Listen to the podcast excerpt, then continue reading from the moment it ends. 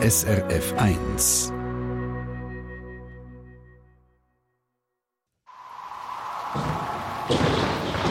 SRF 1 Wetterfrage.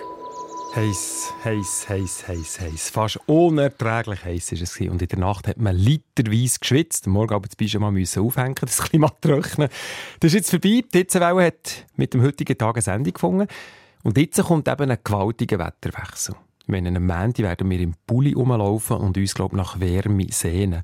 Daniela Schmucki von SRF Meteo, was passiert jetzt eigentlich genau? Wie kommt es überhaupt zu so einem markanten Wetterumschwung? Mhm. Ja, das Wetter ist immer in Bewegung. Also Hoch- und Tiefdruckgebiete die bilden sich, die verschieben sich, die trümmeln umeinander und die lösen sich auch wieder auf. Es ist jetzt aber außergewöhnlich dass wir so lange ein so ein kräftiges Sommerhoch bei uns hatten. Man sagt, die Wetterlage ist blockiert. Jetzt löst sich die Blockade quasi und der Weg ist frei für eine Kaltfront, die endlich zu uns kommt und uns die Erfrischung bringt. Und mit so einer Kaltfront gehen die Temperaturen auch dermaßen schlagartig zurück? Das kann passieren. Man kennt das häufig bei Kaltfrontdurchzügen, dass es um 10 Grad oder noch mehr zurückgeht. Bei dem aktuellen Wetterwechsel ist es aber ein bisschen anders. Das ist eher so ein schubweiser Temperaturrückgang. Die Kaltfront hat sich so schon Donnerstag, Freitag langsam angeschlichen und zum Teil starke Gewitter ausgelöst. Und heute kommt sie wirklich so richtig rein und leitet sich von Norden her an die Alpen rein.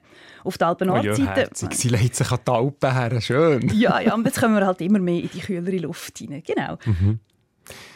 Keine Abkühlung also auf einen Klapp, sondern schrittweise, hast du gesagt. Aber es geht ziemlich markant zurück in Sachen Temperaturen. Mhm, also heute schaffen wir es nur noch knapp über 20 Grad. Morgen sind wir schon drunter und der Tiefpunkt ist dann am Montag, du hast schon ein bisschen angetönt, eben mit dem Herbstfeeling, das wir werden haben, 12 bis 16 Grad. Also ist ein Temperaturrückgang doch von über 20 Grad innerhalb von vier Tagen. Also ich fasse nochmal zusammen. Das blockierte Hoch hat aufgegeben, die Kaltfront hat gewonnen, kommt Schritt für Schritt rein, bringt tiefere Temperaturen. Jetzt redet ihr von SRF Media schon seit Tagen von starkem Regen. Ist das auch typisch für so einen Wetterwechsel? Ja, das Ende von einer Hitzewelle, das ist meistens turbulent. Das kennen wir. Wenn eine Kaltfront näher kommt, dann nimmt die Gewitterneigung zu und häufig gibt es dann eben auch Unwetter mit Hagel, Sturm und starkem Regen. Der Grund ist, dass wenn kalte Luft kommt, ist die eben schwerer als die heiße. Sie schiebt sich am Boden an und drückt die heiße Luft in die Höhe auf und das löst dann eben die Gewitter aus. Und zusätzlich für den, äh, den Treibstoff für Gewitter ist auch noch die Feuchtigkeit. Und da spielt dann auch wieder die Hitze eine wichtige Rolle, weil je wärmer die Luft ist, desto mehr Wasserdampf kann die Luft aufnehmen. Und entsprechend so am Ende von einer Hitzewelle, wenn es so richtig schwül ist, man merkt die Feuchtigkeit in der Luft, ist eben viel Wasserdampf da und entsprechend viel Treibstoff für eben Gewitter und viel Regen. Bei einem Gewitter ist es ja meistens so, da schüttet es nur lokal kräftig. Aber jetzt redet ihr sogar von verbreitet viel Regen.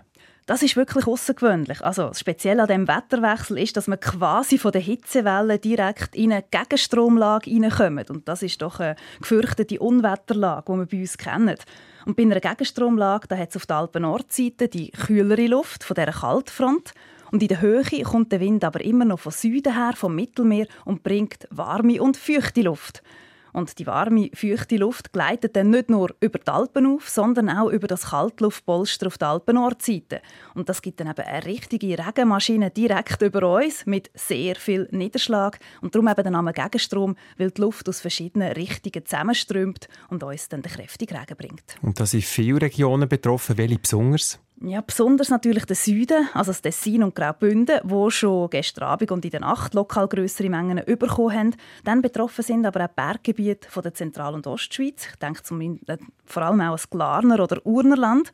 Und ja, im Süden haben die Modelle zum Teil lokal 250 bis 300 mm berechnet. Das ist unglaublich viel. Das wäre also mehr als der ganz durchschnittliche Augustträger und das innerhalb von zwei Tagen. Jesus Gott. Ja, das ist wahnsinnig viel. Also wenn man jetzt heute noch schaut, in den betroffenen Gebieten, dass Kanalisationen frei sind, vielleicht wenn man weiß, man hat eine empfindliche Gebäudeöffnung, das unbedingt noch schützen, ist sicher nicht verkehrt. Mhm. Also Pflicht für heute Samstag, heute noch schnell vorausschauen, dass man keine böse Überraschung erlebt und der Keller voll Wasser hat und vielleicht für einen Moment eben schon mal etwas Wärmeres aus dem Schaft holen. Danke vielmals, Daniela.